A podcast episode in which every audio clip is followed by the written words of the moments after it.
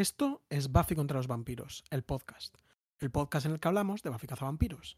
Episodio 48, Doppelgangland. Yo soy Marcelo.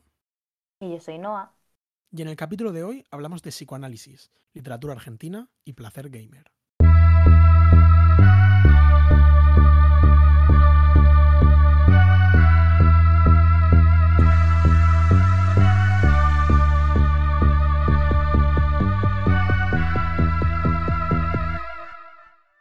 Marcelo.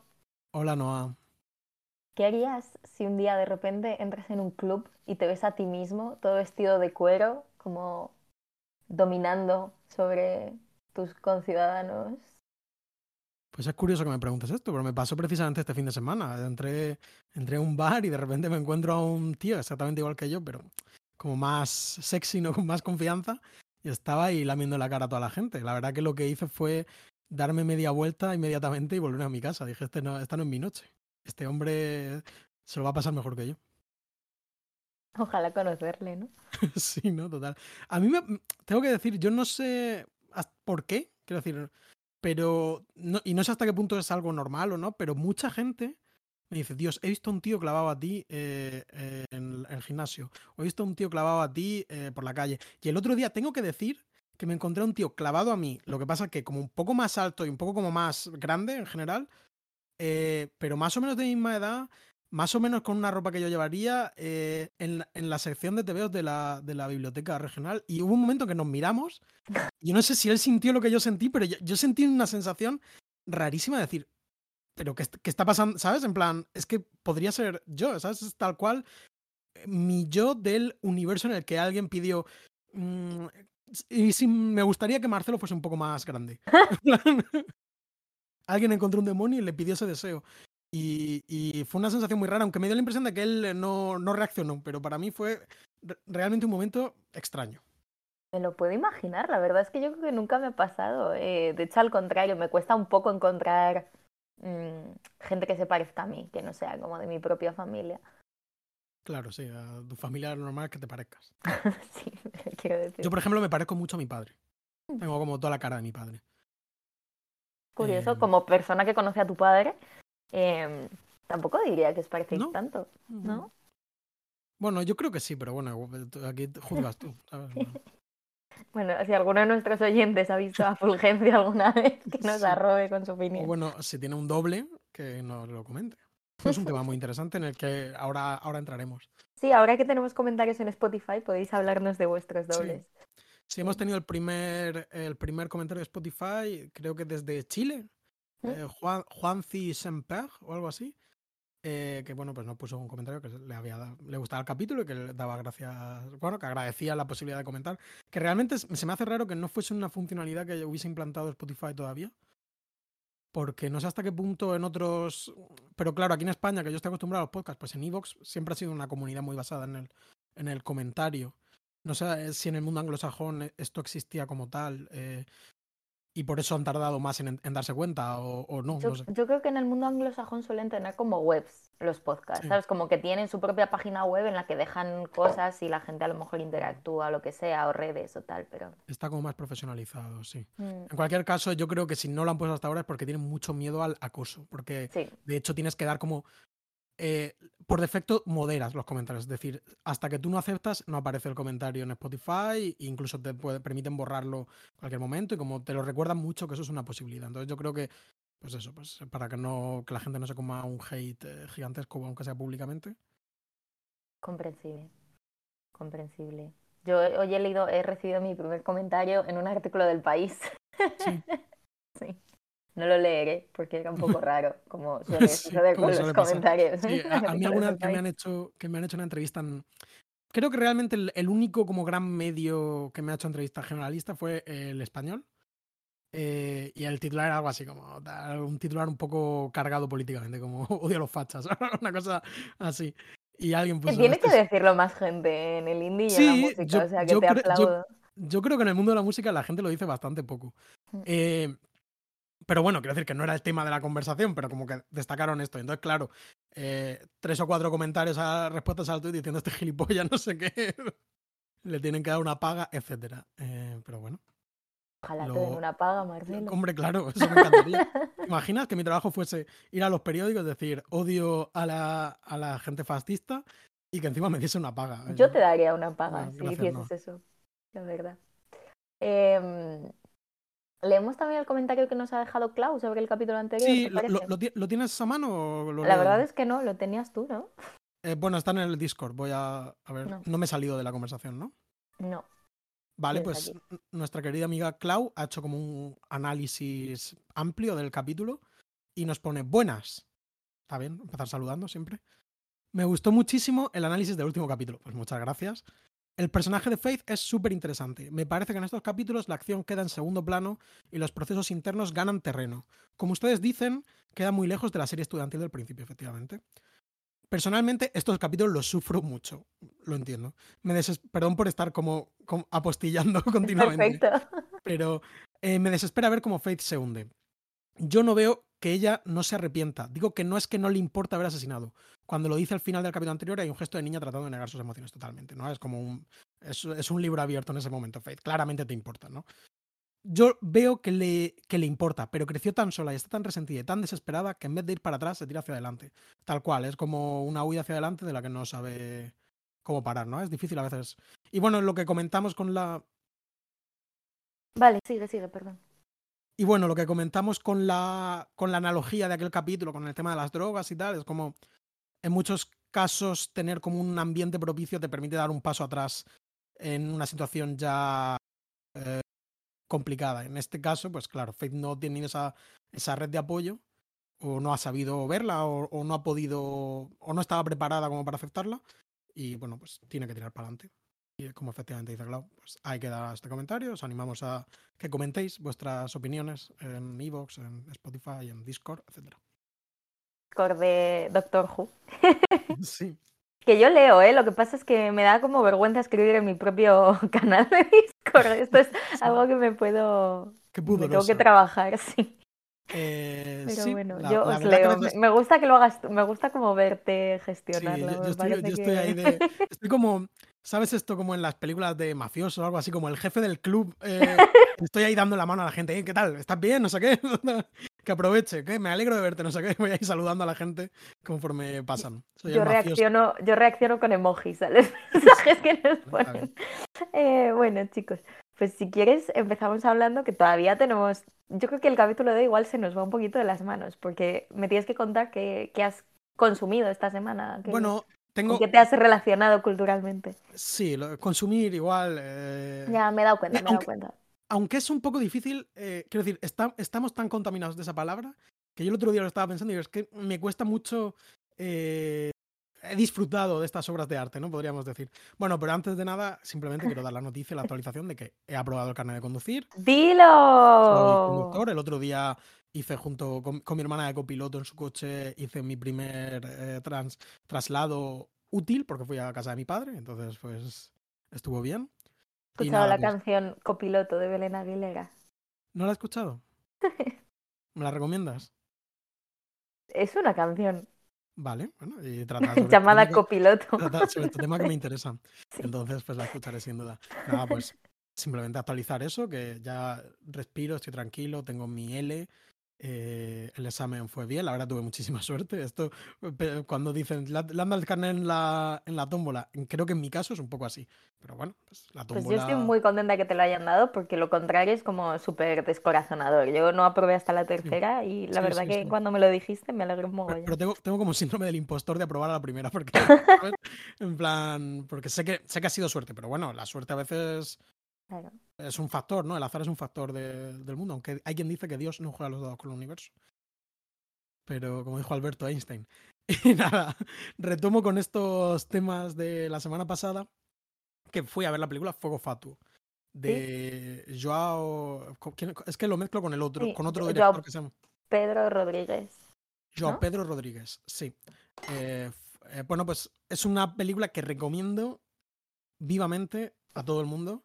Una película que dura. ¿Tú la, ya la, la viste al final? No. No, pero me la recomendaste la semana pasada, ¿no? O sea, lo estamos... Eh, n- dije que iba a ir a la filmoteca y Ah, luego cuando vale, salí de la filmoteca vale. una hora y media Me después me escribiste. escribí diciendo está bien. Eh, bueno, una peli muy divertida que es como una especie de fantasía, mundo paralelo en el que mm, Portugal sigue siendo una monarquía en el siglo XXI y, y entonces es como una especie como de fantasía decolonial ecologista en la que el príncipe heredero de esta monarquía se mete a los bomberos porque su sueño es como salvar los bosques en este mundo de sequías y grandes incendios y se enamora de otro bombero y no voy a entrar más pero bueno es un musical Suena como la mejor premisa que he oído en toda mi vida. es un musical homoerótico eh, bastante divertido, bastante chulo, me lo pasé súper bien. Eh, las pocas personas que estamos en la filmoteca creo que todos la, la disfrutamos mucho. Y nada, pues recomendada a quien pueda, quien pueda verla, porque imagino que estará por ahí en algún cine todavía en las grandes ciudades, y si no, enseguida pues en filming y todas estas cosas. Fuego Fatuo. Gran película. Luego, bueno, cuéntame tú. No voy No, a, base de Va- vale, hacemos uno, uno. Yo, yo vi la, el, el- el western, esto es como mucho menos de vanguardia, ¿no? Vi em, la, Bueno, película de Kelly Reichardt, Mix Cutoff. Mix Cut-Off, sí.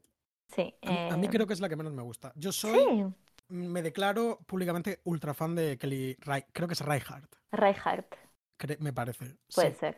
soy, soy gran fan de, de- de su cinematografía. Mm.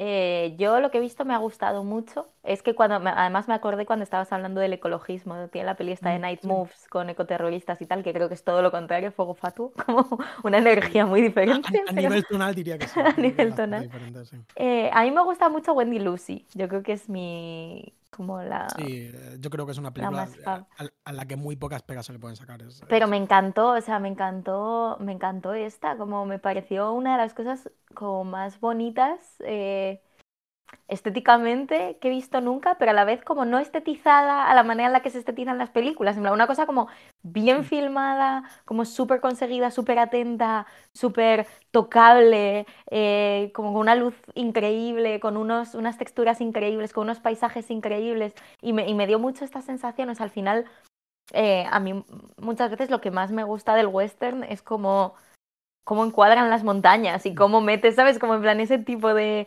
em, ese tipo de paisaje, ese tipo de imágenes y como ese tipo de cosas que se repiten y tal. Me parece una peli como muy silenciosa, muy observacional, pero con un conflicto muy chulo y como que va muy no sé, o sea, me, me pareció como un remanso de de mm, no sé, muy chula, está, está guay. Creo que a nuestros. eh, Peli muy chula, western feminista, sí, exa- ah, Eh, bueno, sí, por supuesto, claro.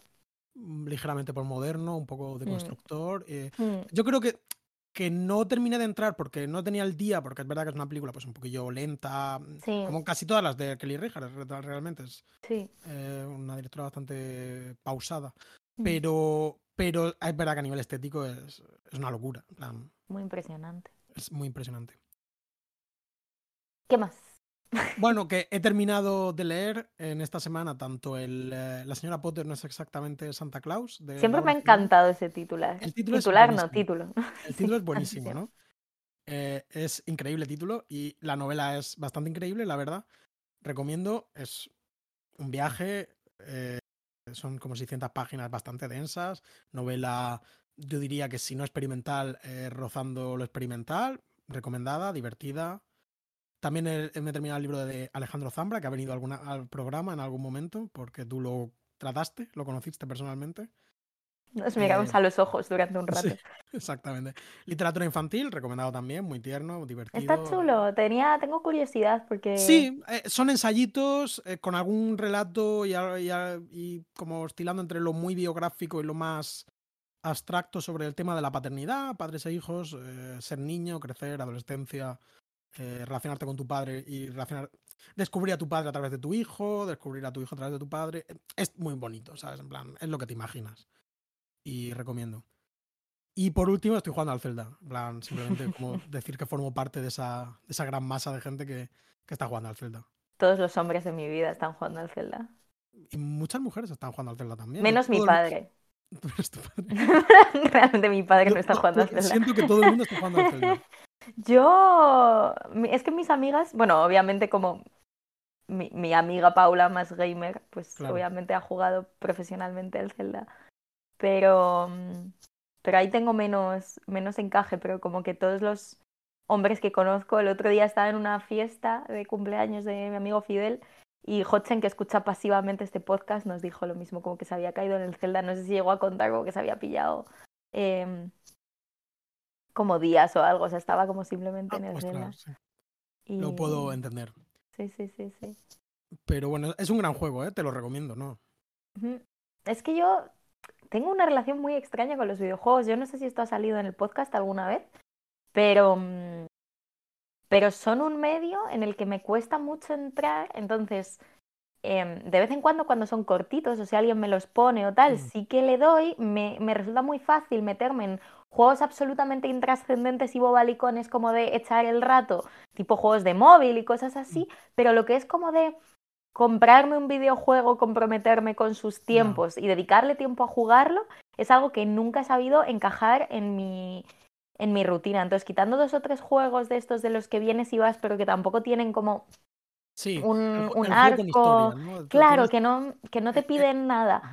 Pero a, a poco que sí, es como que me cuesta un montón. He jugado muy poquitos videojuegos así con, con historia y con avance y con cosas que tengas que hacer y como con misiones, con todo este tipo de cosas. Muy, muy, muy pocos. Entonces, me da curiosidad, pero a la vez no tengo muy claro si encajaría conmigo este juego.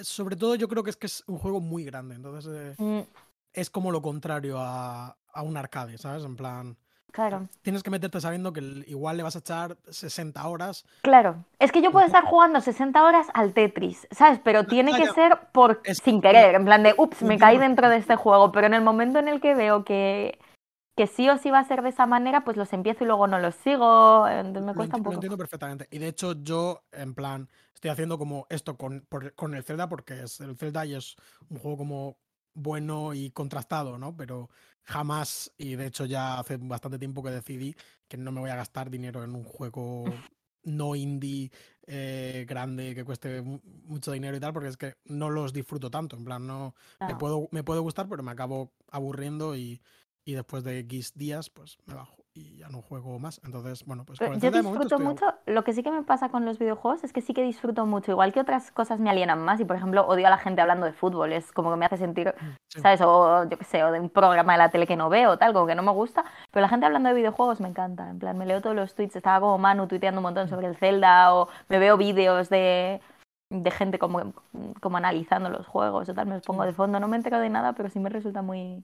A mí Muy la verdad que también me gusta, sobre todo es eh, como que siento que la crítica del medio, como que Mm. siento que es como un medio que es realmente relevante, ¿sabes? Y como Sí. que y hay una cosa que me da mucha envidia de- del mundo de los videojuegos es que, joder, sale el Zelda y puede, puede alguien de- decir, es el mejor juego de la historia. Pero como en cosas como más cercanas a mí, como las series o, o el cine o, o los libros, no me podría tomar en serio jamás a alguien que una película nueva dice es la mejor película de la historia. No me lo puedo tomar en serio. Porque estamos muy viciados, porque eh, tiene una historia más larga y tal, pero siento como que el videojuego es de verdad, es, está en ebullición. Sí. Entonces, eso, aunque no juegue, en plan, aunque no, no tengo la Play ni tal, pues me parece como, ah, el Elden Ring, sí, joder, qué guay que exista, ¿no? Y que, y Justo, que la gente le encante. Justo, totalmente. Y siento que se necesita mucho más. O sea, al final, yo qué sé, cuando yo escribo una crítica a una película es como te estoy dando una lectura y te estoy dando unas claves interpretativas, pero siento que no cumple una función Sí. de la misma manera a la que cumple una función, eh, eh, no sé, alguien que te acompañe en un videojuego que al final es como una cosa en la que, en la que estás y en la que te viene bien tener como esa guía y esa compañía, como que me parece menos solipsista y retroalimentado dentro de que obviamente estamos idealizando, porque creo que luego hay una cantidad de mierda. Claro, no, no, claro, en- decir, el mundo de los videojuegos es es, eh, súper tóxico. Sí, La, la mejor comunidad es la de los fans de Buffy Cazavampiros.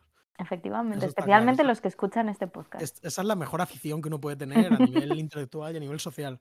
Pero Sí. bueno, pero Y el compromiso temporal no es tan amplio, salvo que decidas dedicar tres años de tu vida a hacer un podcast claro, salvo que quieras dedicarle un podcast, ¿no? Si no, pues, bueno, no sé. Realmente, eh, Buffy son muchas horas, ¿eh? Hmm, decir, ¿no? No Son sé, a mí, a mí se me pasa rápido. Ya, hombre, claro, y a la gente que se vicia al Zelda también se le pasan rápido. ¿No quieres que empecemos a hablar de Buffy o no? Sí, vamos ya, ¿no? No quieres hablar de... Tenías otra cosa apuntada, pero si quieres... Nada, que he empezado a ver Girls, que como sabéis es la serie que corre en paralelo a este podcast también. Estamos de repente todos viendo Girls, entonces bueno, Sin más, pues que me está gustando bastante, la Recom- verdad. recomendamos también Girls, serie también feminista de, de Elena Dunham. Mm, Eh. Vale, y vamos si quieres ya con el capítulo, que en, en inglés es Doppelgangland, en Ujú. español se llama Doble Personalidad y en Latinoamérica eh, creo que con una mala traducción de gang, eh, de Doppelgangland, les llamaron la tierra de las bandas. Porque bueno, como vamos a entrar luego, Doppelganger es un término alemán eh, que significa pues el do- un doble, ¿no? Como la- la- una persona que es igual que tú, pero no es tú, ¿no? No es tu gemelo, sino es otra cosa más siniestra, ¿no? Entonces, claro, Doppelgangland es la tierra de los doppelgangers, más o menos. Pero claro, como gang en inglés es banda. Yo te iba a proponer que mantuviésemos el título en inglés en este Sí, caso. yo, yo creo que yo creo que sí. Yo creo que es eh, en un mundo post internet eh, creo que es más conocido el término doppelganger, ¿no? En plan, igual es eh, burbuja nuestra, pero yo creo que es una cosa. que- No, yo también lo creo, incluso como título de capítulo. Sí, sí. Creo que es conocido Doppelgangland dentro del Sí. universo Buffy. Nada, pues- Em, ¿Cuándo se emitió este capítulo? Pues te agradará saber que se emitió el 23 de febrero de 1999. Buenísima fecha. Buenísima fecha, ¿no? Y el, eh, ¿sería, sería no, 1999 bisiesto? No, porque son pares siempre los bisiestos. Eh, no sé por qué me ha surgido esa duda. Eh, y el capítulo está escrito y dirigido por Josh Whedon, a quien todos conoceréis porque hizo la película esta de eh, Mucho ruido y pocas nueces. Entonces, eh, Y unos TVOs de los X-Men que... sí, exactamente. Sí, bueno, y por supuesto, eh, bromas aparte, creador de la serie Buffy Caza Vampiros. Entonces, bueno, pues se supone ¿Qué que serie es esa? pues, Buffy the Vampire Slayer. Ah, Em, bueno, pues como siempre hemos dicho, pues los capítulos de Josh Whedon, pues en general suelen tener como un poco el sello de calidad. Quizás no tanto porque los haya escrito y dirigido Josh Whedon, que a veces sí, aunque en este caso yo creo que, que es más porque él se ha subido, ¿no? En plan, cuando en el capítulo un poco goloso, pues le apetece al hombre escribir y dirigir el capítulo en te solitario. guarda a los buenos.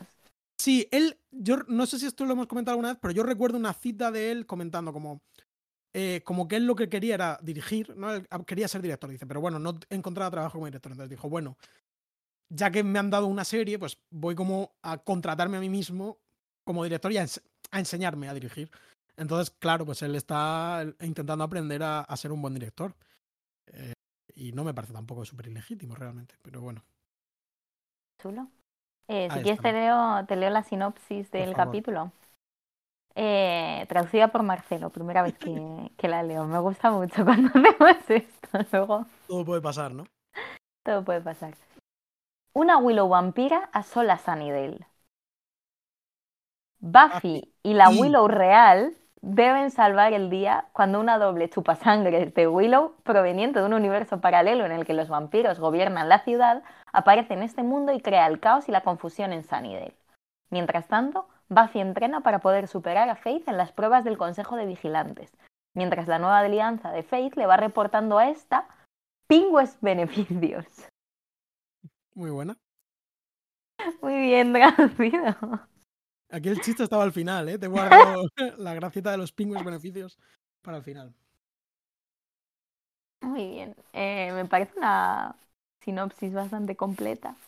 Sí, eh, yo creo que lo de Buffy y Faith es. eh, Creo, creo que podrían haber utilizado esa segunda frase para otra cosa, porque lo de las pruebas de los vigilantes es eh, una chorrada, ¿no? Pero bueno. Supongo que es para darnos un poco de continuidad sobre cómo está Faith después del capítulo Sí. anterior. Cosa que el capítulo, por cierto, eh, no, se- no le preocupa demasiado. Mm, ligeramente solo. Jugando a la Play, ¿no? Viciándose a unos juegos. ¿Crees que le gustaría el Zelda? a Faith? A Faith, por supuesto. Ella vive Zelda, ¿sabes? En plan, es eso. Es un juego que además es que no acabo de entender de qué va. Como que sé que tiene como. que es como cookie de una manera, pero luego tienes que hacer como, como tiene potencial para que hagas cosas horrorosas, creo. No sé, no sé, no. Leo a la gente hablar de él y no me hago una imagen tampoco. Eh, La, la idea es que es como. Bueno, el, el sentido original de Sandbox, que es como. Es un mundo y, y alia- ve- haz lo que te dé la gana por ahí. Te damos Ujú. objetivillos y cosas para explorar y tal, pero es como un mundo vivo en el que hay muchas cosas que hacer y, y te dan como mucha libertad. Ese es un poco como la, el selling point de, de este juego. La vida misma, ¿no? Básicamente. Sí, la vida fantástica misma, sí. La sinopsis de Disney Plus dice: Willow y Anya invocan sin querer a la gemela malvada de Willow, un vampiro. A mí esta me gusta mucho. Sí, o una vampira. Lo pensé, pero dije, no. Vale. me gustó como... Sí, sí, no, eh, tiene como tiene cierta fuerza. Es sí. que un- sí, sí, no sé. Fíjate, aquí Como hay algo. con- con vampira me del- pasa como con médica, como que siento que... sí.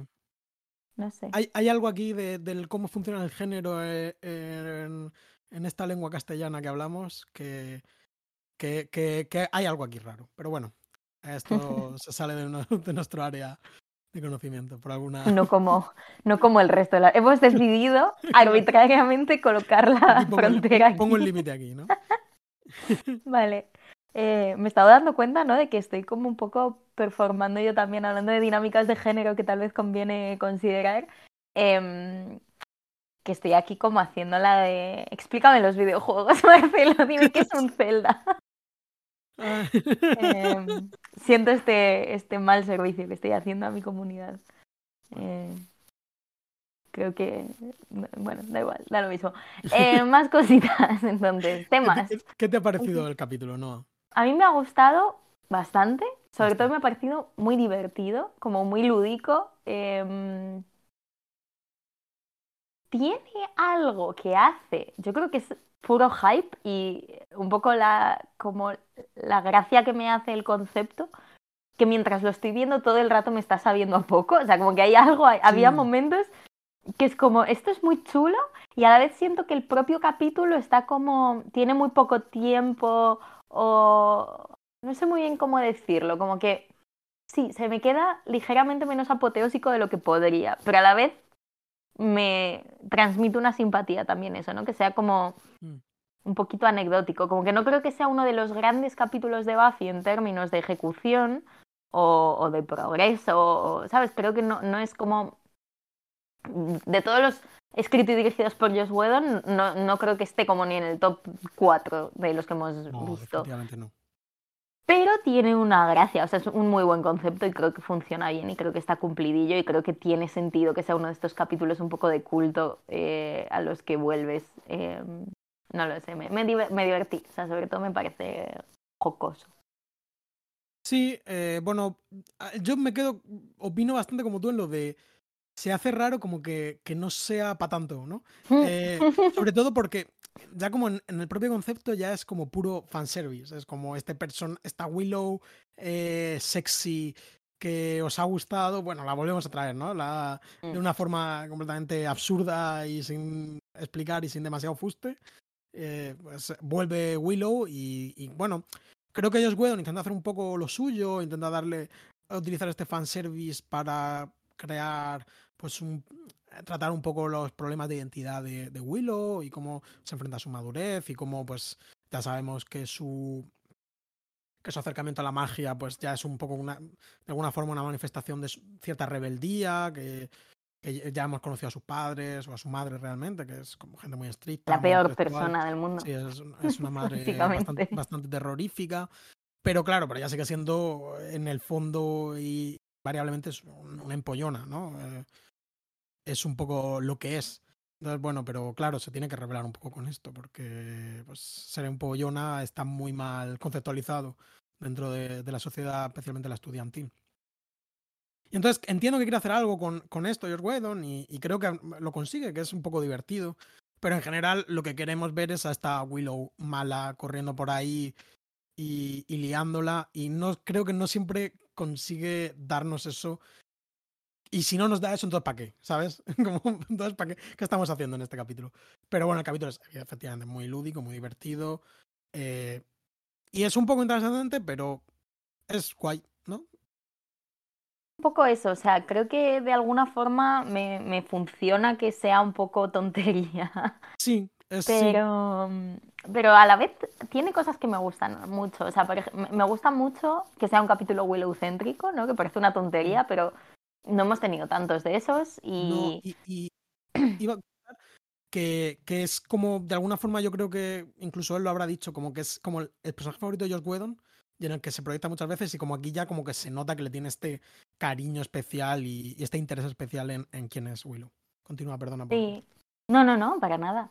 que, que, eso, que me parece muy guay estar con ella, me parece que venía muy bien cebadito en los capítulos anteriores, un poco Mm. con sus celos de Faith, al final Faith no deja de ser todo lo que no es, me gusta mucho cómo se sugiere em, esa competitividad eh, que le suscita de repente el que alguien más esté en la órbita de su mejor amiga ofreciéndole cosas que tal vez ella no, no tiene o no se atreve a ofrecer. O sea, creo que toda esta idea del negativo al final está bastante bien metida y, y me gusta mucho todo Willow en este episodio. O sea, me gusta mucho cómo equilibran quién es ella, eh, quién podría ser ella, quién no se atreve a ser ella pero quiere ser ella y quién no es ella en absoluto. Como que creo que el, el como la identidad, a mí es, eso es lo que sí que me, me, me, sorprende bastante. Igual que en los capítulos, por ejemplo, de Sander, muchas veces me parece que están mucho más basados en he tenido esta idea para que le pase esto. Sí. Y él se comporta así, entonces como que cruzo estas dos cosas y ya está. Pero no, no me suelen parecer como mmm, estudios que realmente expandan al personaje. 100%, claro. Y este capítulo, siendo tan tonto y siendo una cosa como, pues, prácticamente una fiesta de disfraces, ¿no? Y como un roleplay extraño de, de Willow, creo que nos ofrece de repente muchísimas cosas sobre un personaje que no deja de ser todavía el más secundario de los secundarios hasta este punto. Como, eh, entonces me gusta mucho ese protagonismo y creo que le sienta muy bien y creo que la desdoblan muy bien. En plan, mm. me, sí, no sé, me, me encanta cómo empieza. Eh, un poco con, con, ese rollo en el que vemos cuando está con, con el lápiz con el haciéndolo, lápiz. que es súper mítica esa escena, por cierto, claro, me, sí, me, hizo mucha ilusión Yo. Pensé, parece coloreada por Laura Martin, la de Astonishing X-Men, sentía como esa textura en el CGI. Como de... Puede ser. Era muy chulo, ella, ella haciendo levitar el lápiz y la vemos expresando, eh, sí. pues, pues como expresa Willow, ¿no? Diciendo, no, tal, no pasa nada, me puedes hablar de Faith y a la vez vemos, la vemos reprimiendo, ¿no? Vemos ese lápiz girando a toda velocidad porque realmente sus emociones van a otro lado. Entonces, me gusta mucho cómo eso se, se plantea a lo largo del capítulo de muchas maneras y cómo el conflicto de ella eh, encuentra un poco de hueco para expandirse como al, al al enfrentarse como con este absoluto opuesto, ¿no? Y, y, me, y, me, parece que sí que es un capítulo de crecimiento, en el que además aparece ella de muchas maneras, pues hay un momento en el que hace como un chiste así medio sexual sobre su relación con Oz y todo el mundo se queda como sí. muy pasmado porque no es típico de ella, o eh, hay cosas que al principio de la serie la veíamos hacer como de todo corazón y porque le encantaban y ser como mucho más nerd contra las que ahora pues muestra una mínima resistencia. Eh, no sé, me, me, parece un capítulo de colocar quién es Willow eh, y, y, eso sí que creo que funciona muy bien y lo agradezco. Sí, y tiene este rollo que es que también me recuerda un poco a lo de los X-Men. Eh, remitimos una vez más al podcast aquel en el que hablamos, que hay un arco en el que, bueno, que pues eh, Lobezno deja de ser Lobezno y la bestia deja de ser la bestia y se, como que se enfrentan como a otras facetas ocultas de, de, estos personajes. Es como la Willow mala, aunque es completamente diferente de la Willow buena, como que podemos verlo, en plan, no es como una locura, ¿no? Vemos que hay algo de, de la Willow buena en esta, en esta Willow mala. Y, y, el momento este en el que ella tiene que performarse en la Willow mala para, eh, para engañar a los vampiros y, y, todo este tema, es una escena muy divertida, pero creo que que funciona también mucho como revelación de, del personaje, ¿no? Esta cosa mm. que es, es, muy típica de, de Buffy Vampiros, que es esto, revelarse a través de la ficción o de la, del fingimiento, que, bueno, mm. al final pues, es como un tema muy clásico, shakespeariano, etc., pero, mm. pero muy interesante y que, y que, está bien llevado, pero lo que pasa es que es eso, como que, que lo siento como demasiado eh, fanservice, lo siento de, para sí. lo que luego pasa, pero por otro lado, pues ese puede ser su fuerte, igual que decíamos que también eh, una del, un posible eh, logro de El Cepo era que también era un gilipollas de capítulo, ¿no? Como es, ¿no? Como, Justo. Es, es, un poco como el cepo de Willow, por, podríamos Justo. decir de alguna forma. Sí, sí, sí, me parece que es un poco... No, y me parece que el concepto... Eh... Bueno, sí es un poco el cepo de Willow, en, también en términos identitarios, como lo que, lo que supone para el personaje es un poco parecido sí que creo que está mejor integrado y que juega mejor con el gimmick de lo sobrenatural y tal. También me parece interesante en términos televisivos la existencia de este fanservice. El hecho de que una serie Sí. se haya dado cuenta de que eso ha funcionado, lo traiga de vuelta. Mm. em, No, no, creo que es guay. Es muy guay. De hecho, esto igual nuestros oyentes un poco mayores que nosotros o quienes hayan visto la serie igual nos pueden iluminar si alguien no quiere pues eso, pues dejar otro comentario contándonos cómo se vivía esto, pero ¿sabes si hubo realmente una cuestión como de masas o fue una cosa más como que a los guionistas les gustó este personaje y les dio pena no utilizarlo más y, y tal? Pero, pero bueno, pues muy interesante. Todo Luego este tema. Otro personaje que, que también Sí, parece que quedó un poco desaprovechado, que a nosotros nos había gustado mucho en aquel momento, que es el personaje de Anya, ¿no? Anianka, eh, que también vuelve a aparecer aquí. Este, este demonio de la venganza está graciosísima. Es que se come la... Es una cosa Sí, sí. espectacular, ¿eh? Porque mira que no hace nada casi, o sea, tiene muy poco tiempo de pantalla, pero cada vez que aparece es un poco el efecto Cordelia ese de que se come la serie. Cordelia también tiene aquí una gran, una gran escena en este capítulo. Me encanta, sí, sí. Sí, ta- también me gusta eso, que el capítulo no olvida que forma parte No. de, un, de un arco más grande y como que Mm. todo lo que vemos tiene muchísimo fuste. em, E- Es agradable sentir que a, a los guionistas no se les ha olvidado Sí. lo que ha pasado, ¿sabes? En Sí. plan como... y que- totalmente, pero es que eso ahora pasa muchísimo. Tú te pones Claro. cualquier serie de estas y es como lo que pasó hace tres capítulos ya no fue. Que a veces tiene gracia y es un Sí. poco el potencial, pues series tipo Riverdale, ¿no? Que es como cada capítulo nos vamos más lejos de donde estábamos el primer día Mm. y cualquier parecido es una mera coincidencia. Pero, mm, pero bueno, Buffy sí. yo creo que la queremos un poco por su consistencia y creo Claro, que sí, la vemos muy consistente. Sí, los sí, personajes. sí. Em, pues no sé, sobre el tema del doble, Sí, eh, este es, bueno, el tema principal que hemos que hemos eh, de forma como, muy de hábil forma hemos, muy ingeniosa, hemos identificado que aquí hay un tema que es el tema del doble, del doppelganger, podríamos llamar, ¿no? Nos hemos dado cuenta de que el capítulo va de eso. Eh, bueno, no, si quieres, eh, tú podemos decir que académicamente te has relacionado con, con este tropo, ¿no? Este, este mi tema. Muy ligeramente, pero, pero sí, yo la, la, como el cuatri pasado tuvimos una clase sobre las narrativas de la identidad y tal, y nos estuvieron explicando un poco la figura del doble desde el psicoanálisis. Y luego, esto es un trabajo que yo hice, tengo que decir, bueno, iba a decir regular, en plan de estos de... Bueno, no voy a decir esta frase porque me va a odiar todo el mundo. Em, iba a decir como categoría, ca- eh, como trabajos que no llegan al 10 o jamás Vale, sí. presumiré de ellos. Vale, Pero bueno, sí que estuve trabajando un poco con el tema de la doble gótica, em, que en mi caso lo estaba, lo estaba aplicando como a las novelas de Shirley Jackson, que no sé si ha venido tampoco al podcast alguna vez. Em, Probablemente sí, pero bueno, Shirley. Jackson, esta gran autora Sí. norteamericana, que Gran- recomendamos también. que recomendamos mucho, es como una gran, sí, una gran autora de terror en novela y en cuento.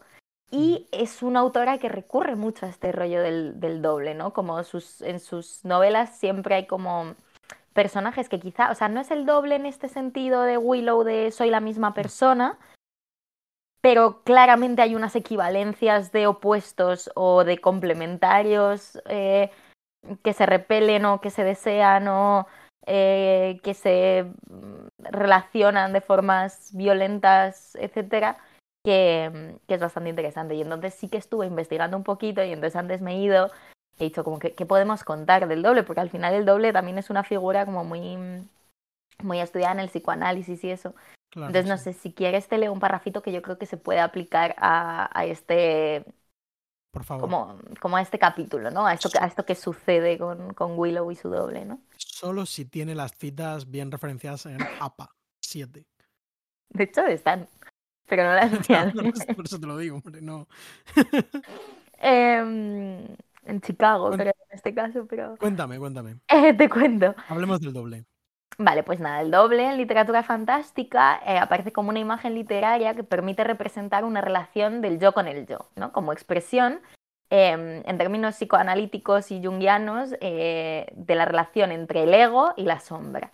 Eh, estos son pues arquetipos eh, junguianos que estructuran la identidad, no la personalidad. Em, entonces dice, las tendencias e impulsos que son rechazados por la familia no se pierden y ya está, sino que tienden a agruparse bajo el inconsciente personal como un alter ego que Jung llamó sombra y cuyos contenidos o cualidades son potencialmente parte del ego en desarrollo, siguen teniendo un sentido de la identidad personal, pero de un tipo rechazado o inaceptable. Desterrada en la infancia, su posible retorno al campo de lo consciente despierta ansiedad y suele encontrarse habitualmente proyectada sobre personas del mismo sexo. Normalmente alguien despreciado y envidiado por tener cualidades que no están lo suficientemente desarrolladas en la imagen dominante de uno mismo.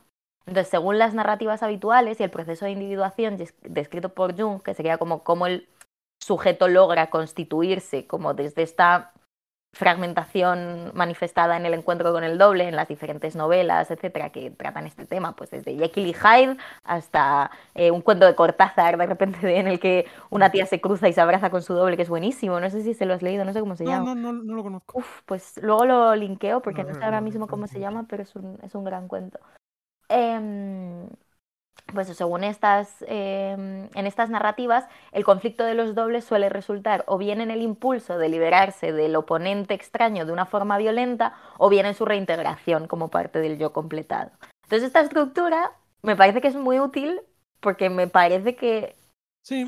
la, he explicado un poco, un poco por encima, pero me parece que es útil porque sí que me parece que habla mucho de, de lo que le pasa a Willow en este capítulo, ¿no? De cómo ella, por un lado en Faith, eh, que yo creo que es el quien señala em, como todas estas partes reprimidas de, Willow y como todo esto que Willow no es y todo esto que Willow, como hemos dicho antes, muy disciplinada por sus padres y muy, em, y muy, y muy reprimida en ese sentido.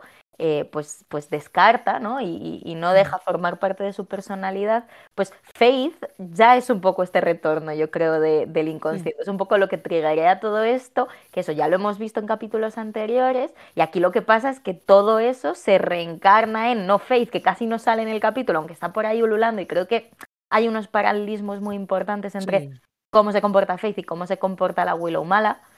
Eh, todo este rollo medio animal, medio dominatrix, medio de, mm, del deseo, de la pulsión, de, o sea, esa sexualidad exuberante y violenta. Efectivamente.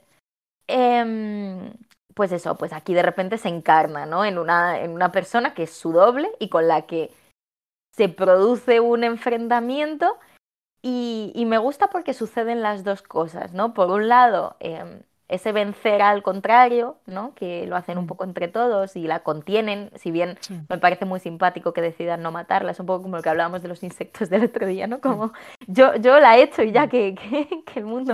Sigue siendo, Willow, ¿no? Que el mundo decida, pero sí, Willow no... Esta realidad paralela, pues mira que haga lo que sí. hacer, ¿no? O sea, Willow ya la ha vencido, entonces no necesita destruir la cosa que me parece que está chulo. Pero también la integra, que eso es lo que me parece guay, o sea, lo, lo que me parece chulo es que Willow...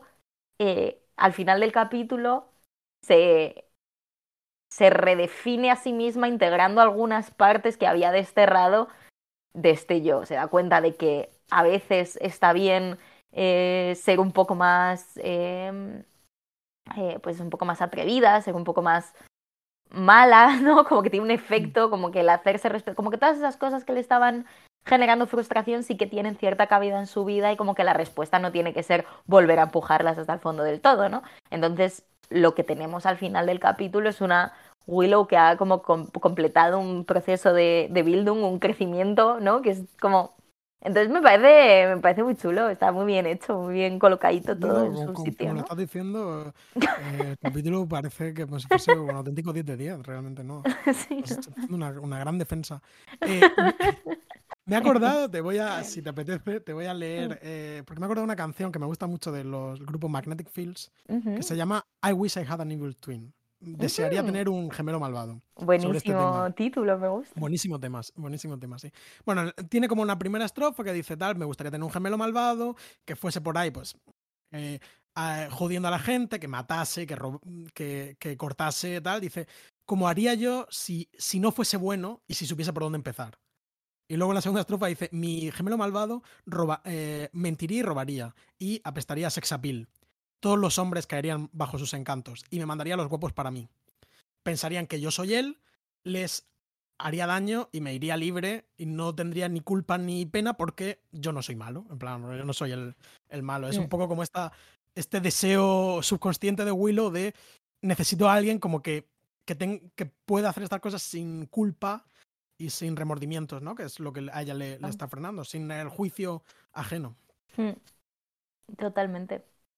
Totalmente. Al final eso es lo que moviliza pues eso, todas estas narrativas del doble, ¿no? El Claro. Dr. Jekyll y Mr. Hyde. Es como no puedo, tengo que escindirme porque no puedo dar rienda suelta desde mi conciencia a todos estos deseos y pulsiones. Pues sí, es, un- es un tema, bueno, aparte de, evidentemente muy interesante, muy estudiado, muy Mm. eh, referenciado. Yo recuerdo leer en, en la carrera también un cuento de. Se llama El hombre de arenas, de, un- de un autor alemán, no, no recuerdo, un romántico alemán, vamos, un, Ujú. eh, eh, bastante interesante que también tiene un poco esta, esta idea. Hay un, un libro que se llama El doble de Dostoyevsky que no he leído, pero Mm. que está, se ha adaptado al cine. Bueno, muchísimas ideas, ¿no? Sí, en de- Henry James creo que aparece también en... Probablemente, claro. La Mm. doble vida de Verónica, de Mm. Kieslowski, tiene con un, un tono un poco menos eh, ominoso, pero, pero sí, bueno, es en fin, una, una idea muy, muy importante, yo diría que sobre todo a partir de Eta Hoffman, era el de el ah, sí, sí, sí, sí, sí, sí.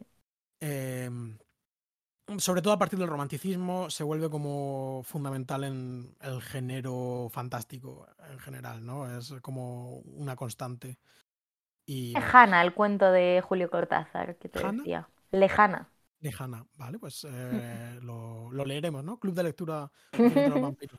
Buf, estaría buenísimo eso, ¿eh? Ojalá tener vida te ha veni- para... Te ha venido, te ha venido el, el argentinismo, estaría buenísimo. Sí, bueno, aquí somos. Yo vengo luego, luego te contaré un, un relato de Borges también, que, que también me ha traído eh, como bibliografía. Vale. Bueno, pues muy interesante este, este tema y como muy interesante tu perspectiva. Creo que eh, no me gusta utilizar el término sobre análisis, quizá aquí eh, pudiese ser conveniente, pero en el mejor de los sentidos, vamos. No es sobre análisis, es simple psicoanálisis. O sea, yo eh, es, es- es una sí. simple estructura existente. Luego ya, si nos, si nos funciona o no nos dicho, funciona, pero yo creo que es una estructura presente. Muy bien dicho, sí. De hecho, eh, Josh Whedon no lo sabía, pero estaba subconscientemente trabajando para esto, ¿sabes? En plan, él estaba expresando ahí unas pulsiones internas, ¿no? De su, e- ese mal que quería liberar y que igual no tendría que haber liberado, ¿no? En plan, tampoco pasa nada por reprimirse un poquillo de vez en cuando. ¿Crees que en toda esta eh, performance de Willow como vampira hipersexualizada y por cierto bastante lesbiana, em, ¿crees que también hay como una proyección inconsciente de Joss Whedon? Como hay un deseo siendo proyectado sobre su personaje favorito y su hija pródiga, Alison Hannigan. Hombre, mm, como persona, digamos, del mundo creativo, no me, no me siento súper cómodo con, con este tipo de análisis, pero podría ser, ¿no? Plan, Tampoco voy a decirte que no. ¿Te da miedo que alguien coja tus canciones y busque como... Sí, la- realmente sí, es un miedo que tengo. ¿no? Es, eh, el, miedo, el miedo al inconsciente es, es realmente un poco este tema una vez Mm. más, ¿no? Sí, fíjate que yo Miedo. siempre he sentido que no tengo un inconsciente. O sea, como, pero, vale. o sea, obviamente, em, obviamente esto no es así, pero diría que, que lo, lo reprimido no interfiere en mi cotidianidad en absoluto porque soy una excelente represora. Entonces hay Mm. veces que hay cosas que salen, ¿no? En plan, y que de repente me descubro a mí misma en ellas y digo, esto no sé de dónde sale, pues supongo que de ahí, pero como que so- soy absolutamente ajena a mi doble fondo, o sea, no tengo ningún tipo de relación no, con no hay como una célebre cita de, de, de Freud que dice como que es imposible psicoanalizar a las mujeres, alguna gente de estos. Estás una vez más performando unos, unos roles pro- problemáticos. Pues a mí al revés, yo mi amiga Silvia, por cierto, pido perdón a, a toda la gente que sí practique el psicoanálisis y sepa realmente sobre Eh, psicoanálisis, eh, Yo, porque... yo tengo que decir que, que asistí durante Lo bastante sé. tiempo y me y vamos, que yo no tengo nada contra del No, no, que a lo que voy es a que es muy torticero como eh, el, el lenguaje que yo estoy empleando porque no es algo con lo que esté nada familiarizada, ¿no? Pero eh, a mí mi amiga Silvia, que va, es, es muy defensora del psicoanálisis, siempre dice que su psicoanalista se lo pasaría muy bien conmigo, como que ella cree que funcionaría, ¿no? Sí, no, no, bueno, una...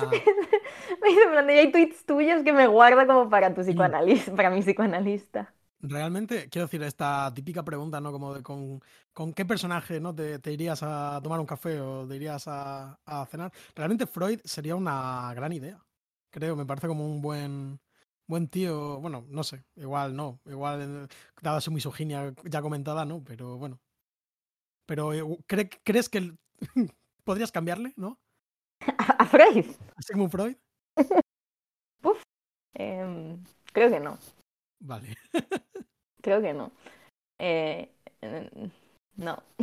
no me atrevería. No, no, no, no. Oye, Marcelo, ¿y has buscado información sobre, bueno, sí, ¿no? O sea, es porque lo haces siempre, pero que me gustó mucho, me gustó mucho la, La la canción. canción que estaba sonando en el bronce, me pareció un buen concierto y además me pareció que se detenían más de la cuenta en ello. Sí, eh, yo tengo que decir, como que eh, me imaginé como a Josh Whedon em, en su casa poniendo su CD con su copa de vino y así como bailando un poquito con este, con este suave trip hop eh, y diciendo, ¡buah! Increíble, voy a traer, voy a traer a esta gente. Em, bueno, pues es una canción que se llama eh, Virgin State of Mind. Fíjate, eh, también eh, un tema psicoanalítico, ¿no? Estado mental virginal. Eh, es una canción del grupo Case Choice, la elección de K, en plan K, según algunas fuentes, por, De Kafka o... por Joseph K., el protagonista del proceso, Ujú. que es eh, una especie de un doble de, de Franz Kafka, o eh, según otras fuentes, simplemente como por eh, random, ¿no? En plan, tuvieron que decir algo y como que luego se Y tiraron, dijeron la letra K. se tiraron el pisto, ¿no? Sí. Em, y eh, bueno, pues es un grupo que, que es belga, que se fundó a principios de los años 90 eh, y como que saltaron un poco como a la fama con una canción que se llama Not an Addict, que es una canción súper eh, reproducida, me ha sorprendido mucho. A, a mí no me sonaba especialmente, pero es como típica canción que igual te cuelan en Kiss FM y entras. Eh, eh, o sea, los he sentido muy familiares. Sí, bueno, sí. Y, y esto, pues esta canción Not an Addict en particular tuvo muchas ventas y tuvo mucho, mucha repercusión, que le- según Wikipedia les dio fama mundial, no más allá de, de Bélgica, de su Bélgica natal. Antwerp es de donde son. Eh, y, y fueron teloneros de Alanis Morissette, que es donde yo inevitablemente tengo que decir, Josh Whedon 100% fue al concierto de Alanis Morissette en 1997 y escuchó a este, a este grupo, ¿no? seguro. Y nada, pues es un grupo, pues tienen su- han tenido pues su trayectoria, empezaron, como digo, en el 94, eh, se retiraron en el 2003, volvieron en el 2009 y siguen hasta el presente. Su último disco es Love eh, Igual, en plan símbolo de igual, igualdad. Music, Love Igual Music, eh, del 2018. Y, y nada, pues ahí están. Es, son dos hermanos que son... eh, que han tenido carreras en solitario bastante prolíficas y con cierto éxito. Yo creo que, en- vamos, eh, los he escuchado un poco por encima, pero me guío sobre todo también por sus eh, Spotify. Quiero decir que tienen realmente muchísimas reproducciones. Este grupo Cast Choice tiene muchísimas reproducciones. Esta canción que he dicho, Nota Nadie, que flipas. Eh, Sam Bettens, que es un, un hombre trans que empezó a transicionar en, en el año 2019, y su hermano Gert Bettens. Y, y nada, eh, la canción está not en plan Virgin State of Mind. Grupos de hermanos que no son dobles, pero algo hay ahí también. Algo hay, ¿no? Eso es otro tema. Es otro tema que Buffy no. Buffy es un universo de, de hijos únicos, si te das cuenta, ¿eh? No. Bueno. Bueno. Bueno, bueno, vale, pero de momento quiero decir tanto Vale. Como William como Sam son hijos únicos, no me, vale, no me vale, rayes. vale, vale, vale, Y vale. Cordelia, si es- no Sí, nos sí, sí. Y Buffy, Buffy. Eh, que bueno, que esta canción es un single, fíjate, curiosamente, eh, pese a aparecer aquí en este capítulo del 99, n- solo aparece en un recopilatorio que sacaron en el 2003, como celebrando el décimo aniversario del grupo, y es la primera vez que aparece editada. Entonces es como, bueno, pues oye, se hicieron como los interesantes, ¿no? Eh, vamos a tocar una canción que no puedan, que no puedan comprar. Es un poco chulo eso. Sí, eh, realmente me parece un movimiento de poder bastante, bastante guay. Y todo mi respeto. Si tienen como un disco como con alguna eh, filarmónica belga o una cosa así. En plan, bueno, pues yo qué sé, están ahí en lo suyo. Espero que les vaya bien. Yo los he escuchado un poquillo. No me parecen súper interesantes. los veo un poco música eso, un poco de XFM, ¿sabes? Lo- están muy Eso pasados. a mí me gusta mucho eso, el Ya. pop anacrónico de XFM. Sí, Es una cosa que me. Están claramente muy pasados, pero bueno, es, Sí. eso es- es el espíritu también va a vampiros un poco. Es 100% la música que sonaría en el bronce. Sí, 100%. Encontré una foto el otro día, ¿has visto el, el tag este de... Sube una foto tuya con 19 años. Sí.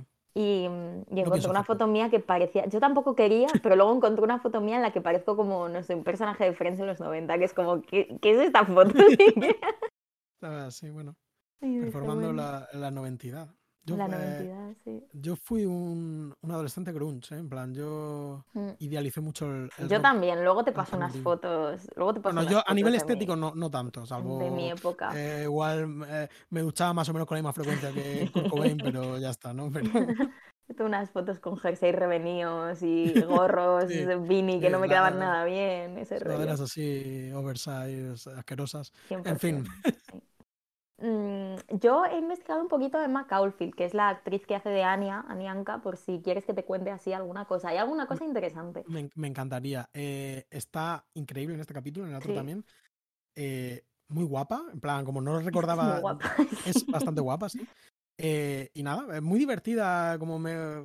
Esta breve escena de ella quejándose porque le están pidiendo, la pobre está puteada viva, eh, porque le Me están pidiendo el Qué carnet. tanto con tener mil años y que te pidan el carnet para venderte una cerveza en el Taco Bell, eso me pasa a mí. Entonces sí me identifico mucho. Me gustó mucho que acabase bebiéndose una Coca-Cola esta pobre demonia. Hay otro tema, por cierto, perdón porque estoy saltando como un como una manivela, pero hay otro tema que no hemos hablado que también me parece que está mucho aquí, eh, que es la, ¿cómo formularlo? La compasión o la empatía hacia aquellos que se encuentran fuera de lugar en un momento dado. Creo que hay algo en este capítulo con Anya que está fuera de su universo y de su mundo y quiere volver, con esta doble de Willow que también está eh, desplazada, incluso con Faith un poco mm, en la parte de atrás, como también hay un desplazamiento em, que es más profundo, pero como que creo que hay algo, hay algo de eso, creo que hay algo de eh, un, un hilo conductor que es ese no tengo un lugar en este mundo extraño, que me parece que está muy bien hilado de una forma así muy quiet. Otra vez estoy aquí saltando cosas. Muy bien visto. No, no, pero estás diciendo cosas realmente, quiero decir. Estoy. eh, no, en este capítulo estoy admirando como analista, te lo tengo que decir, en plan. eh, me quedo anonadado. Se Bueno, nota, que, se nota que eres eh, periodista publicada en, en el país. me he venido arriba, has, puesto el tuit ese diciendo que Sí, sí. llamándome intelectual y me, No, me- no, no. está tengo que estar a claro, la es- altura. Eres una, eres una intelectual, sí. Mm. bueno, Tengo unas gafas muy grandes, ¿no? no, no, pe- pero, pero muy Em, bien visto realmente. No, yo no había caído en, en aquello, sí. Eh, eso, creo que hay algo de eso. Entonces, eh, pues nada, Emma Caulfield, actriz que da vida a Anya. Su otro papel, o sea, ella ya venía de, de hacer televisión a un nivel bastante notorio, en tanto que tuvo un personaje eh, en la serie eh, Sensación de Vivir Beverly Hills 90210, que es como una de las series de adolescentes más famosas de los años 90, eh, súper impactante como y súper relevante culturalmente. No sé exactamente qué tamaño tenía su personaje, pero es como su otro gran personaje. Luego tuvo alguna aparición en un hospital general y, luego ya llegó a Buffy, que sigue siendo considerado su rol más notorio y más importante. Entonces, post Buffy, ha hecho como cosas un poco random, ninguna, o sea, ninguna a la altura, por así decirlo, ninguna tan grande. Muchas un poco Buffy Exploitation, pues por ejemplo tuvo un personaje hace no tanto tiempo en, en la serie esta que ya ha salido varias veces en el podcast por coincidencias de este palo, porque debían recurrir mucho a estas estrellas de, de la tele fantástica de los 90-2000. Entonces muchos personajes de Buffy han acabado pasando por aquí, me da la sensación, que es ¿Por- Once Upon a? Time. Once Upon a Time, sí. Sí, cre- creo que hemos hablado que Jane Spencer escribió Once Upon a Time. Claro, Y, y es 100% Claro. cuando hablamos de eh, series Buffy Core, que es como todos los secundarios de Buffy Cazavampiros han Todos. pasado por. Entonces, ella apareció con un personaje que hacía como de la bruja de Hansel y Gretel o algo así, que al parecer fue muy aplaudido. Y ella siguió trabajando con Jane Spencer. Entonces, sus otras cosas, aparte de un par de pelis que hizo que no me han parecido tampoco súper relevantes como para traerlas, me puedo equivocar, pero no, Mm. no tal. Em, me parece chulo que eso ocurrió en, bueno, em, ocurrió en una serie, una web serie que hizo Jen Espenson, que era una especie de comedia romántica web, de la que luego se escribió también un TVO, que se llama Husbands. Em, sí. pero salió poquito, o sea, no, no es un gran personaje, pero es un poco lo mismo que Once Upon a Time, de le escribo un mini papel a Emma Caulfield y la saco en esta cosa. Y luego ya como proyectos suyos que me han llamado la atención, eh, está el hecho de que produjo y protagonizó Bandwagon, que es como una sátira en la que eh, ella hace de una versión fic- ficcionalizada de sí misma, eh, que escribió ella con una amiga suya y que nunca se distribuyó, pero se puso en algunos festivales, entonces me da como mucha curiosidad qué cojones es esto.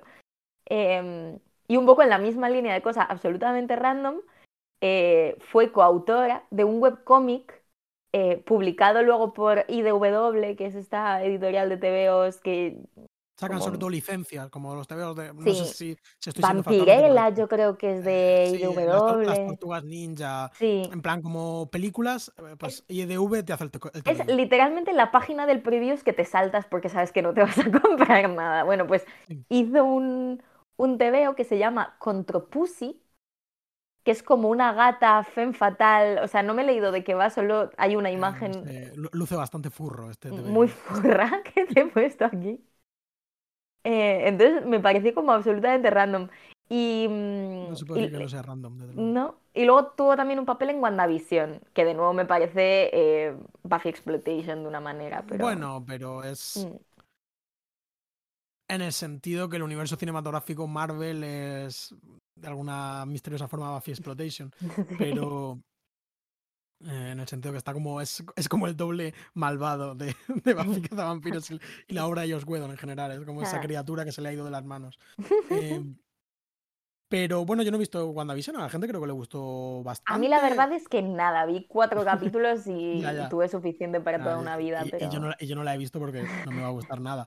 Pero eh, bueno, pues eh, Mm. bueno, pues, me alegro de que esté como una cosa que sea un poco Sí. relevante, sinceramente, en plan, porque eh, la Sí. web serie de Jane Spencer, pues hombre, pues, No, eh, es eso, que no tuvo luego muchísima, muchísima trayectoria, o sea que es un poco bueno, una pues, pena. ahí, ahí Mm. está. Mm. Ella parece simpática. Sí, se casó dos veces, creo. Tiene algún hijo o hija, no me acuerdo, pero...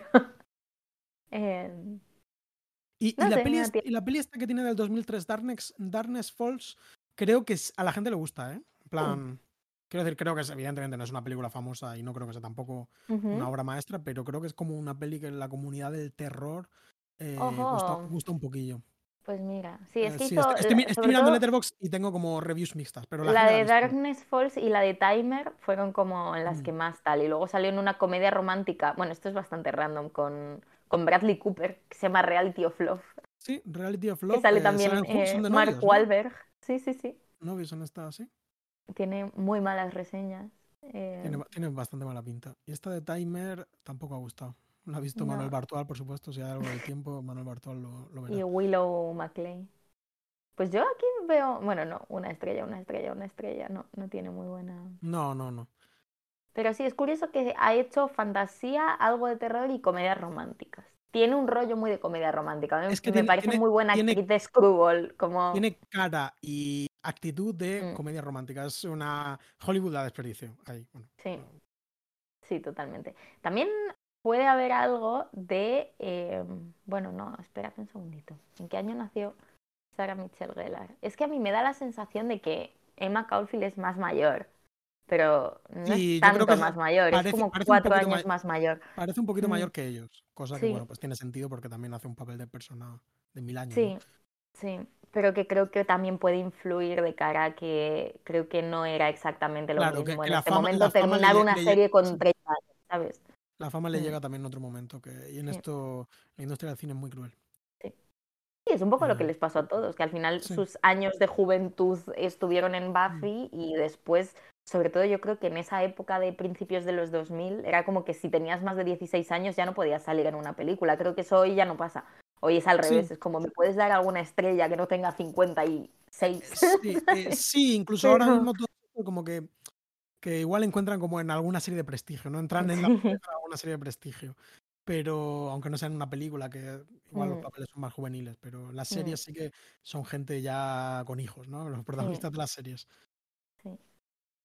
Bueno, yo quería comentarte, mm, bueno, tres remembranzas, ¿no? Ujú, He tenido viendo este, este capítulo. La primera, creo que también muy relacionada con el tema del doble, por supuesto, pero creo que en este caso eh, diría que, que, hasta referencia real, vamos, eh, que es la película Cara a Cara de John Boo de 1997.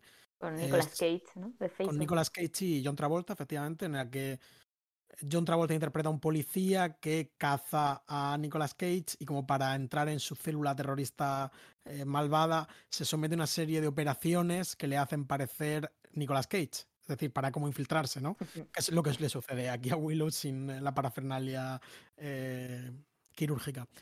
Y bueno, luego para rizar el rizo todavía más en esta fan- fabulosa película, eh, el personaje malvado interpretado por Nicolas Cage se despierta y entonces decide cómo someterse a una serie de operaciones cuando se entera de, de lo que ha pasado para, para, para parecer John Travolta e infiltrarse en la familia, en el ambiente familiar eh, y policíaco de John Travolta. Es una película realmente buenísima, ¿sabes? He visto que es una adaptación de una película francesa protagonizada por Gerard Depardieu, que bueno, pues creo que, creo que es que la potencia icónica de Cara a Cara 1997 es que es eso. Hasta que no la ha visto, eh, sabe lo que, sabe lo que Sí, hay. yo, ¿no? yo no la he visto y Como un poco como hit, eh, Sí. versión, versión Hong la hit ¿sabes? de los plan- locos, sí, sí, en plan, porque es eso. Eh, Porque y bueno, ¿Qué opinaste del debate, del debate, hablando de dobles, del debate Sí. Pacino, Pacino de Niro que se produjo el otro día en redes sociales? Sí, el, de- el debate de Niro. eh, yo soy de nirista, ¿eh? A mí me parece que es abiertamente más atractivo. Entiendo como eh, las cualidades de, de Al Pacino, pero creo que además se ha mantenido mucho mejor en el tiempo. Sí, yo- claramente, eh, claramente en hit ya en un- maduros. Para Yo mí creo que la clave es que un jovencísimo Pacino es más atractivo que un jovencísimo De Niro, pero que un De Niro entrado en años es más atractivo que un Pacino entrado en años. Y creo que justo en Hit es como donde se dan la mano, pero ya De Niro sale ganando. O sea, creo que a mí De Niro donde el relevo, ¿no? Sí. A mí donde me parece súper irresistible De Niro es en plan en El Padrino. Perdón, De Niro, eh, Pacino. sí. Que no Marlon Eh, Brando, que también sale en El Padrino, no sé si lo sabes. Sí, no, no, me, suena, me suena. Eh, a mí, por ejemplo, quiero decir, em, no sé, quiero decir, no me parece que pierda. En plan, no, me pare- no veo Taxi Driver y pienso, este tío pierde. No. Pero bueno, es mi, es mi opinión, evidentemente. Vale, vale, vale. Cada- todo el mundo tiene sus opiniones, como Todo se ha tiene. en este, en este tema en concreto. Bueno, eh, te recomiendo, Noah, que veas la película Cara a Cara. eh, Tengo muchas ganas, o sea, es una película que, de las que no entiendo por qué no he visto todavía. Hay varias que son en plan de esta, Strange Days de Catherine Bigelow y como un par de películas más que sé Yo que son... Tampoco la he visto y también es como. Sé que va a ser mi película favorita, Sí. pero todavía no la he visto. Pero ya lo sé, es como, por eso no la veo, ¿no? Como me va a gustar tanto que necesito, necesito verla en, en un momento adecuado. Que probablemente Para- será como cualquier día con depresión mientras como frutos secos, ¿no? Pero Eh, para Y será increíble. de, de la, del cine de acción alocado, ¿no? Disparatado, absurdo. sí. Cara a cara es una película muy, muy, muy recomendable. En el que además, por cierto, están Nicolas Cage y John Travolta, están como en, eh, en- a lo alto de su juego, están locos, ¿sabes? Se vuelven eh, locos. Luego, otra referencia también elevada es eh, el relato de Borges, El milagro secreto, que, que aparece, si no me equivoco, en su libro Ficciones. su-. Quizás su libro más célebre, que yo leí, por cierto, en una edición del diario El Mundo con prólogo de José Luis Rodríguez Zapatero, el expresidente. Bueno, es que es un gran experto en Borges. Sí, sí, sí. no, Tiene un libro sobre Borges que sacó hace como dos años Sí, o un es, año es- es- ¿no? es una afición, sí, es un Sí, sí. amante de, Gran de- lector. sí. Eh, bueno, pues en este libro me, me he acordado porque me ha parecido como muy divertido este destino como irónico de, de la Willow mala, ¿no? Que es como todo el capítulo existe para que ella vuelva a su lugar Y muera. inmediatamente- inmediatamente la matan. Pues hay un relato de, de Borges muy breve, voy a contarlo, ¿vale? En plan, eh, recomiendo la lectura, pero voy a contar, voy a destriparlo en este sentido pescatero del tema. Eh, bueno, en este relato, como un, un intelectual eh, judío en Checoslovaquia, bueno, con la irrupción de- de- del nazismo, ¿no? La invasión, pues es una especie de intelectual diletante que ha escrito algunas obras y tal, y como que le arrestan cuando él está in- involucrado, inmerso en la escritura de una obra eh, una obra de teatro en verso sobre, bueno, pues sobre unos temas, ¿no? Y entonces le va, bueno, le van a ejecutar y tal, por como intelectual que a judaizante, ¿no? Creo que, creo que dicen. Bueno, pues ¿Consideras le- una intelectual judaizante? Sí, sinceramente. Nunca te ejecutaría. Eh, bueno, pues como que le van a ejecutar y entonces como que es, esa noche en sueños eh, eh, este, es- este escritor habla con Dios, ¿no? Y le pide, dice, mi vida solo tiene sentido a través de esta obra que he dejado, que he dejado sin terminar, ¿no? Te pido, por favor, que me permitas terminarla.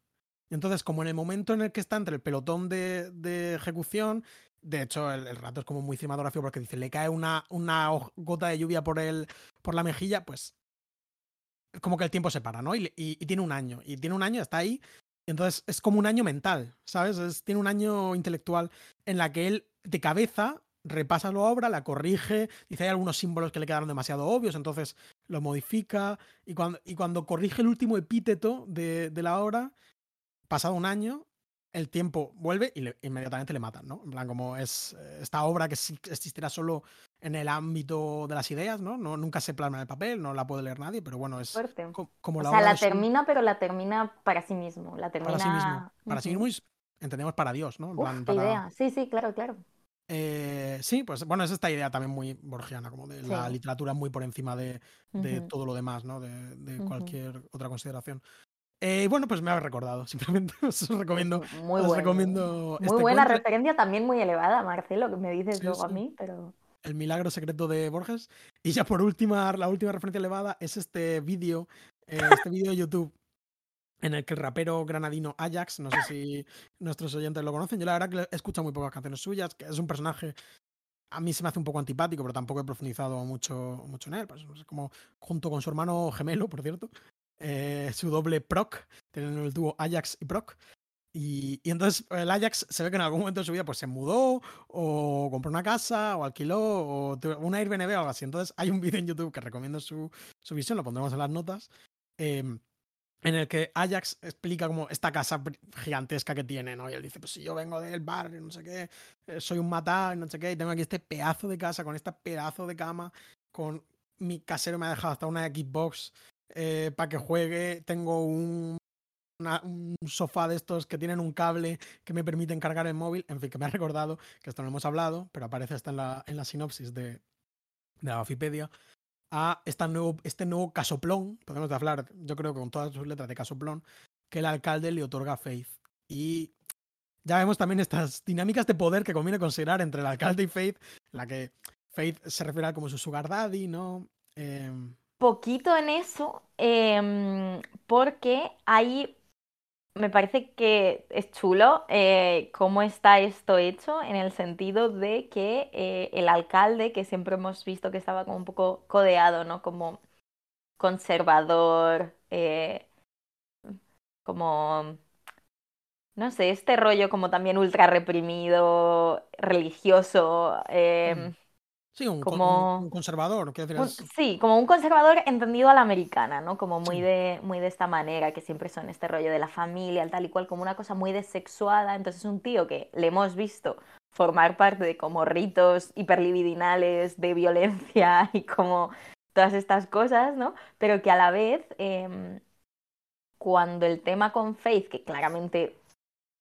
hay algo erótico, ¿no? En como esa dinámica, o puede haberlo en esa dinámica que se genera em, entre ellos dos, eh, como muy inmediatamente él hace como la de no, no, no, o sea, yo esto es como ahora somos familia, soy tu padre, em, no te confundas y, y un poco se, se, se tuerce inmediatamente la dinámica como hacia este rollo que es todavía más... em, más problemático y probablemente más enganchante, ¿no? Para Faith, porque Faith es una persona que ya hemos visto que no, no se toma como nada en serio a, a los hombres que son objeto de deseo para ella y como que no se toma nada en serio a los hombres con los que tiene una relación. Entonces como que siento que en este rechazo hay algo que de nuevo súper... mm, se, se- se agarra al inconsciente de Faith y como a sus daddy issues de una forma increíble y la secuestra mediante, mediante el vínculo familiar. eh.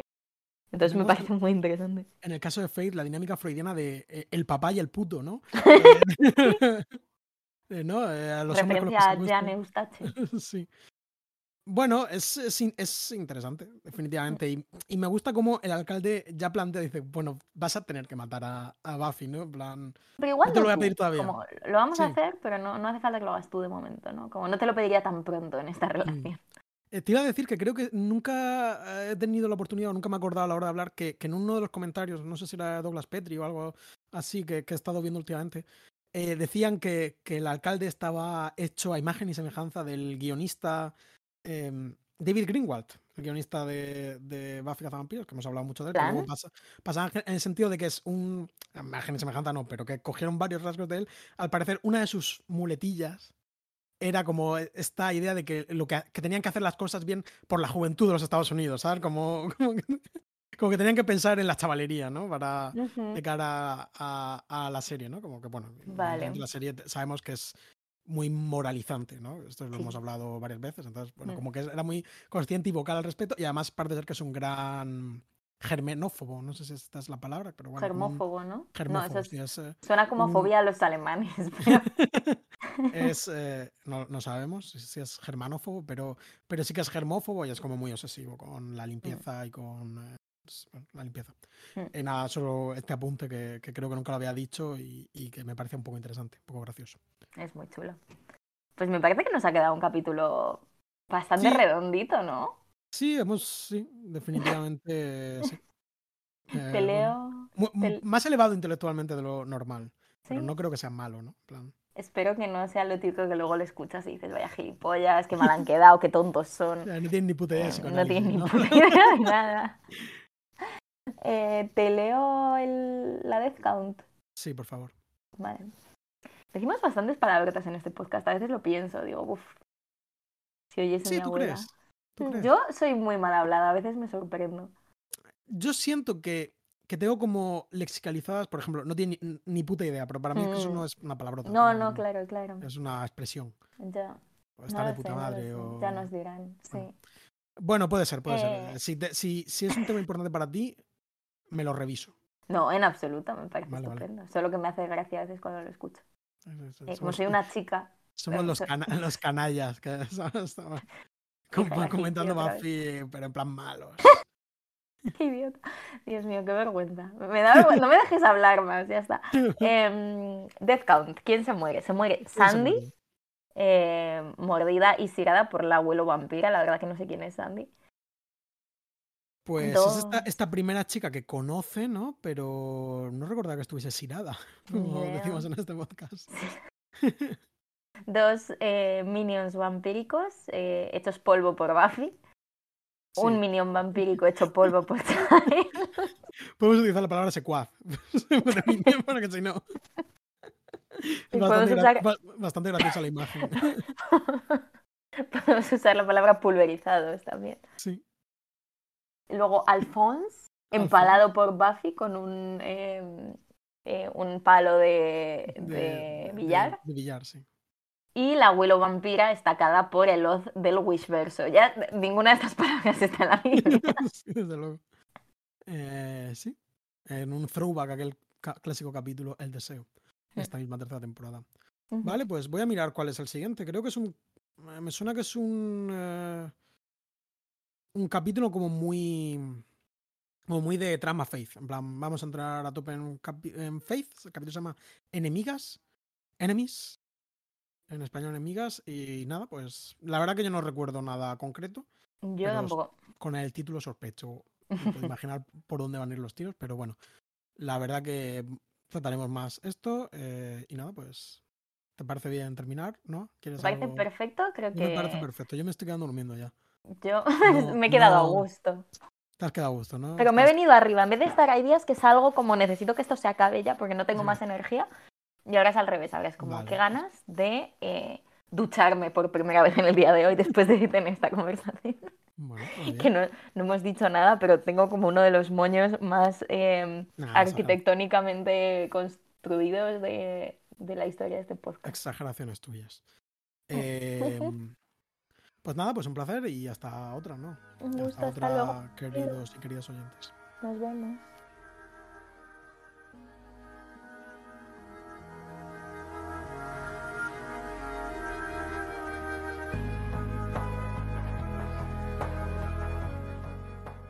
Buffy contra los vampiros es un podcast de Marcelo García y Noa Benalal.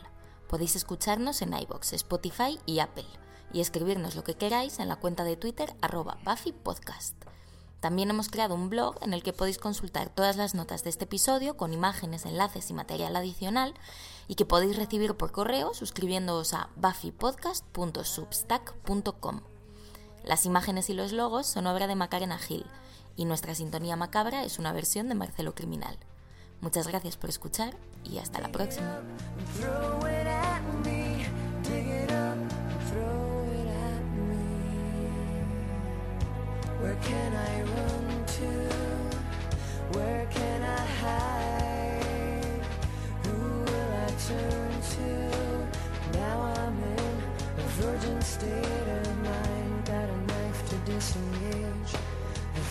That I can't bear to cut out words I've got written on my chair.